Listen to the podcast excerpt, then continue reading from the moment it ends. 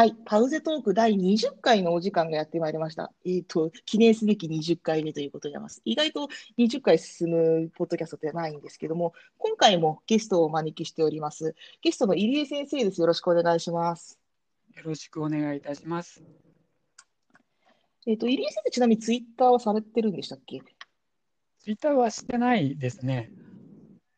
あ、わかりました。まあ、失礼しました。えっ、ー、と、まあ、あの、前回はですね、ツイッター友達兼同僚の中下先生来ていただいたんですけれども、今回は、あの、告知を見てですね、ぜひ、ポッドキャストを撮ってみたいということで、入江先生からご連絡をいただきました。本当にありがとうございます。フェイスブック友達ではありますね。でリリアルには。そうですね、フェイスブックからですね。はい、リアルには一度しかお会いしたことがないのに。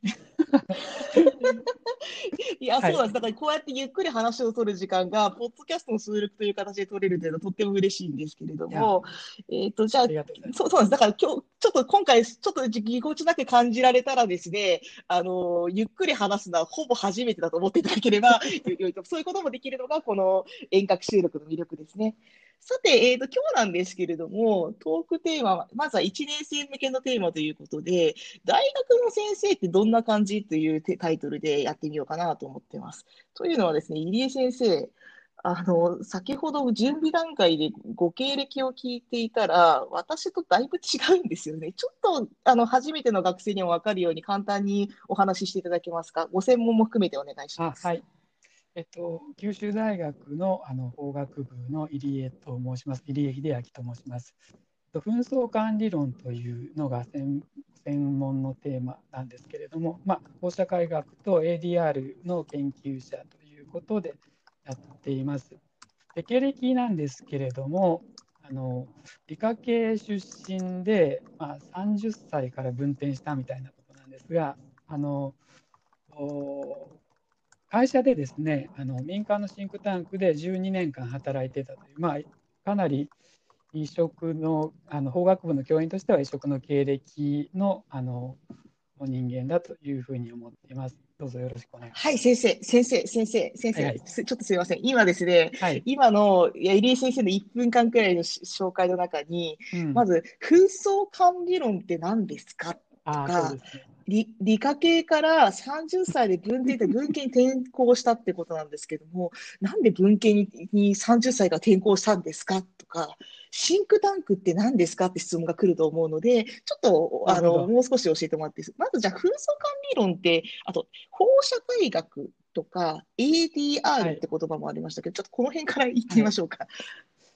分10分終わってしまいそうな気もするんですけど、いいですかね。えー、まあ、要するにあれですよね、紛争って、要するにあの法が紛争を解決するって時のあの紛争ですね。そうあの英語でコンフリクトマネジメントっていう、それのあの翻訳なんですけれど、あのディスピュートあのレゾリューションとか、ね、まあ、あの、まあ、あの、うんうんうん、の、あの、本案みたいなことを日本でやっているという。ですね、裁判以外のあの、ね、話し合いによる紛争解決を、うんうん、まあ、主に研究しているそういう人です。そうですね。 alternative、えっ、ー、と、ADR-D って何でしたっけ？えっ、と、 alternative。 dispute resolution。あ、 dispute re-resolution。はい、そうですね。この、あの、裁判以外の紛争解決ってテーマについては、えっ、と、このパウゼトークでは第3回目にあたる、要するに、えっ、と、20回、20、22回目に、あの、入江先生とちょっと専門に踏み込んだ話もしてみたいと思いますので、そこで詳しくお伺いすることにしたいと思います。今日のテーマからすると、えっ、と、まず最最初理科系の学部から、えーと、そう社会人をされてから研究者になったっていうことですかね。なんですね。そういうことでよろしい。はいはい。ツッコミどころが大変多いので、えっ、ー、と、あの逆ちょっと対照的な経歴として私の経歴も紹介してよろしいでしょうか。はい。えっと、ちなみにパカフェパウゼ本を持っている方は私の略歴を見ていただくと分かるんですけれども、まあ、あの東京大学の法学部というところを卒業した後に、そのままロースクール、いわゆるあの、まあえーと、法科大学院ですね、ロースクールに進学をして、えーと、ちょっとだけ研究員やったことになってますが、これはなんてことない、あの博士論文を書いてる間にちょっと在籍した研究っていうのがあって、博士論文を書いて研究者になったという、ある意味、あの法学の世界から出ないままあの大人になってしまった。あの、社会にあんまり出ることもなく研究者になってしまったっていう経歴からするとですね、入江先生のご経歴って、そんなキャリアってあるんだっていう感じがすると思うんですが、やっぱり、あの、研究横田先生とは、というか横田さんでいいですかね、横田さんとは同じ時期に東大の法学部の、はい、あのいたっていうことなんですよね。そうですね。はい、同じ時期に、いや、あの、そ図書館で博士課程をやってたっていうね。はい。はい。あちあ今の話、ちょっと思い出話としてあるんですが、今の時期に関係があるので言いますと、あの、あれですよね、あの、図書館を耐震工事をしなきゃいけなくなって、えっと、2年間図書館が閉鎖されたという経験を入江先生も私もしています。そういう意味では今、図書館に行けなくて困っている学生がたくさんいると思うんですけれども、まあ、そういうことは過去にもあったということですかね。はい。まあ、それは東大図書館だけだったんですけども、ええまあ、ちょっとすみません、えっと、話をちょっと無理やり元に戻しました。ごめんなさい。はい、はいいえいえ。えっ、ー、と、まあ、そういうように、今聞いていただいただけでも、この2人大学の先生を法学系の科目、あの人から取ってきただけでもですね、あの、多様な経歴の先生が大学にはいます。えっと、皆さんまだ特に新入生だと、オンライン授業で先生とは顔を合わせる機会がないかもしれませんが、まあ、授業のあの脱線という時には、こういう先生の経歴をちょっと話してもらったりして、いや、民間のシンクタンク、まあ、研究、あの政策研究をするようなところだと、こういうふうに見えてたけども、大学の中ではこういうふうに見えるんだとか話をしてたかもしれないし、先生が学生の時にはこんなことがあったなんて話も脱線であったかもしれないですね。そうですね。えー、あのやっぱり大学と高校の違いでで言えば、あの教えってプロですけれども、大学といろんな研究者が集まって教え方についてあんまり教わらずにあの、まあ、自己流で教えてるという、そう、ね、まあ、そういう世界なので多分まあ大学1年生そこが戸惑う可能性があるかな、なんでこんな教え方下手な人たちが、ね、もちろん上手い人もいるけれどもまああの本当にまちまちなんですよね教え方とか。はい、今のちょっとフォローしますと、あの教科書、この、えっ、ー、と、パルゼ本ではですね、あの、教科書の検定について書いてるんですね。大学、高校までの教科書というのは、あの、教科書検定を受けたものだけども、大学はそうじゃありませんって言い方をしました。でも実は、先生、教える側の人についても同じことが言え言えいるんですよね、家先生。そうですね。だからいろんなあの人もあのいると思うので、まあ、私のようなマージナルな人もいればですね、まあ、おあの横田先生のような王道を歩んできた人もいるということで あの、まあ、王道とマージナルっていうそれはどうなんだって感じもするんですけども そうなんですあの教えることに関する資格というのは大学にはありません。大学の先生を採用するときには研究の業績と、まあ、教育実績を一応両方見ることになっていますけれども、あの、高校までの先生が教え方の訓練を受けて、しかもそれが把握できていることを試験でチェックしている、国家試験でチェックしているということに比べると、大学の先生はそうではないということが、まあ、一つのあの伝えたいことでもありますね。ねはい。ありがとうございます。じゃあ、せっかくなので、えっと、あと、ちょっと、あと3分ぐらいですけれども、あの、その文系と理系を行き来している先生から見て、そのあの学ぶことについて何かアドバイスがあれば教えていただきたいんですけども。そうですね、まあ、私もともと理系だったということで、あのまあ、東大の法学部赤絨毯引いてたっていうのは驚きましたよね。あのまあ、そんなことは どうでもいいのかもしれないんですけど、まあ、重々しい感じで、なんかあの、もったいつけてるなと思ったんですけれども。まあ、そんなこともありつつも、でも、実は理系はですね、あのまあ、大学に入った後は、結構あの、実験設備とかは使わせてもらうということになるので、ある意味、その研究室が用意している、そのレールの中であのやらなきゃいけないんだけど、文系の方がむしろですね、その教授のあの学説をめちゃくちゃ批判するみたいなことがなんかむしろその教授を、に対する一番親孝行というかななんていうかあの、最もあの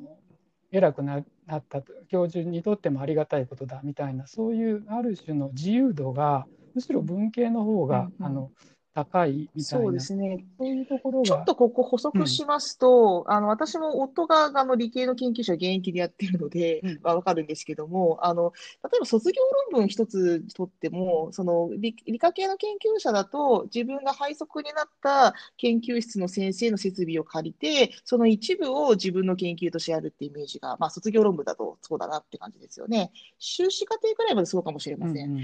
それに比べて、あの、文系の研究、卒業論文や修士論文であると、あの、お作法は学ぶんですが、あの、テーマは自分で選べるとか、あるいはもうお作法もテーマも自分で考えろっていうふうな結構放任主義のところとかあったりしまして、結構その辺が違うんですよね。あと主張もね、その言いたいことも全然、うん、あの、教授を否定しても構わないとかね、そういう自由さっていうのは文系の、あの、なんていうか、大学の文系の魅力だと思うんですよ。で、高校までの社会とか国語とかって結構その教えなんていうか意見が合わない場合にすごい点数取りづらいと思うんですけれども大学以降は実はそうでもないということがあるのでその辺があのなんか考えることが好きな人はあの大学の文系の勉強ってそんな楽ではないけどもあの取り組むと実は自由だっていうことに気づくと、うん、あの面白さがなんか、あの分かるっていうところあるんじゃないかなと思ったりしますね。なるほど。ちょっとこのテーマは今回だけだと収まらないと思うので、はい、次回、えっ、ー、と、ゼミ論文を課すゼミを運営していた経験ということで、その論じ方とか、あるいはその論ずる自由を身につけるにはどうしたらいいかっていうテーマでお話しいただければいいですね。論ずる自由自由の見つけ方。うんうん、これ、これいいテーマじゃないですか。すね、論じる自由の,、はいはいはい、あの見つけ方。じゃあ次回このテーマでしましょう。で、それで、あの、ゼミ論ってどういうものなのかについて少しお話をしていただければなと思います。はい、じゃあちょっと長くなりました。今回のまとめということに入りたいと思います。今回、えっ、ー、と、第10第20回では、大学の先生ってどんな感じということで、入江先生が結構、あの、紆余曲折って、あの、準備の時におっしゃってたんですけども、いろんな経験を積まれて、あの、大学の先生をやっていると。で、大学の先生というのは試験があるわけではなく、そういうけ個人の研究業績とかをうまく使って教えているので、教え方は実は勉強途上途上であるってこともあるんですよね、先生。ね、はい。でまさに特に今、この教え方を大幅に変えなきゃいけない時期は、あのそういう意味でも戸惑っているので、ぜひみんなであの新しい学び方を作っていただければなと思います。うんうん、入江先生、何か今回のテーマで付け足したいことはありますか？そうですねその特に1年生とかの方、今、そのオンラインの授業とかで、そのよくわからんなというあの戸惑ってる人多いと思うんですけれども、まあ、その戸惑い自体すごい大事だと思うので、まあ、大学あの学生もいろんな人いるし教員もいろんな人いるので、まあ、ちょっと分かりにくい今あのこういう事態なので分かりにくいとは思うんですけれどもその分かりにくさを大事にしてですねその想像力とか妄想力とかですねそういうものをあの 育てる時間ということにしてあのいろんな怪しげな人をあの見つけてもらえるといいなと思いますね。ありがとうございました。じゃあまた次回ということで、はい、入江先生どうもありがとうございました。ではまた。